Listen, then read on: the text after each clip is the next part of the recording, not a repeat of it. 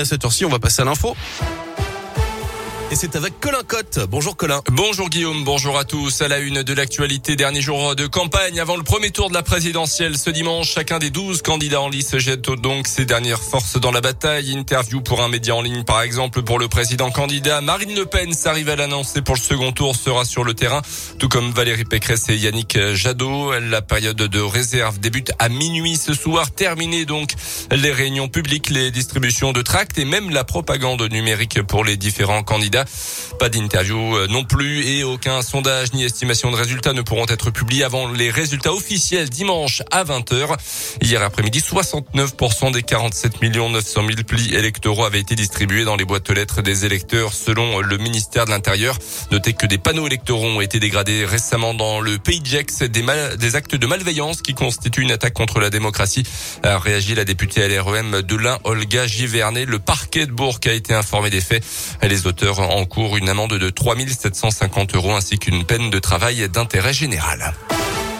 Dans le reste de l'actualité également, la Russie suspendue du Conseil des droits de l'homme des Nations Unies plus d'un mois et demi après le début du conflit en Ukraine. 93 pays ont voté dans ce sens, 24 contre, 58 pays se sont abstenus. De son côté, l'Ukraine demande à l'OTAN des armes maintenant ou ce sera trop tard. Euh, voilà ce qu'a déclaré hier son chef de la diplomatie.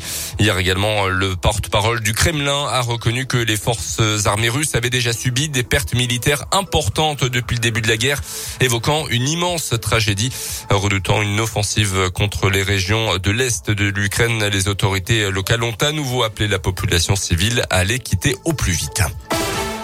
On passe au sport avec du rugby et l'USB ne quitte pas les sommets de Pro D2. Englués dans le bas du classement, les Violets se déplacent. C'est chez le troisième du championnat, l'aviron bayonnais ce vendredi soir. Les Bressans sortent d'une défaite face au leader, au Yona la semaine dernière, mais doivent absolument récolter des points pour éviter la, relégation Didier Berthet. Oui, ce soir à 19h30, le 15 Bressan devra relever un défi de taille au stade mythique de Jean Daugé à Bayonne face à une équipe du top 3 de Pro D2.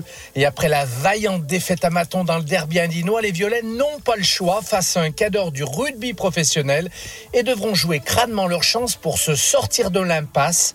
Et cela passe par un exploit ce soir pour stopper la spirale négative et retrouver la joie du succès. Merci à Didier Bayonne. US Bressan, coup d'envoi de la rencontre ce soir à 19h30. En foot, Lyon conserve toutes ses chances de qualification après son match nul un partout sur le terrain de West Ham. Quart de finale allée de la Ligue Europa. Hier soir, les Lyonnais pourront quand même avoir des regrets après avoir évolué à 11 contre 10 pendant toute la deuxième mi-temps. En Ligue Europa Conférence, Marseille l'a emporté 2 buts 1 à domicile au Vélodrome contre le PAOK Salonique.